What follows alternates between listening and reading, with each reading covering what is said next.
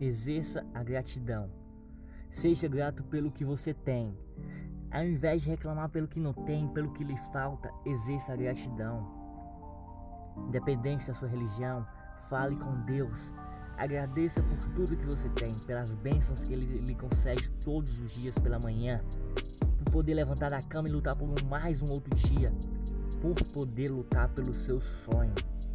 Levanta da cama de manhã, exerce a gratidão, vai atrás, vai buscar o que é seu. Isso ninguém toma de você. Você pode falar com Deus e agradecer por tudo que você tem em sua vida. Então vai buscar, vai lutar. Agradece a Deus pela vida que você tem, por poder viver mais um novo dia, por poder levantar e buscar pelo seu sonho. Levanta pela manhã, exerce a gratidão. O ato de agradecer pelo que você tem vai atrair coisas que você ainda não tem.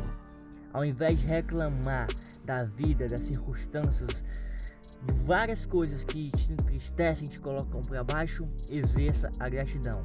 Agradeça pelo que você tem enquanto busca o que deseja. Eu acredito no seu sonho.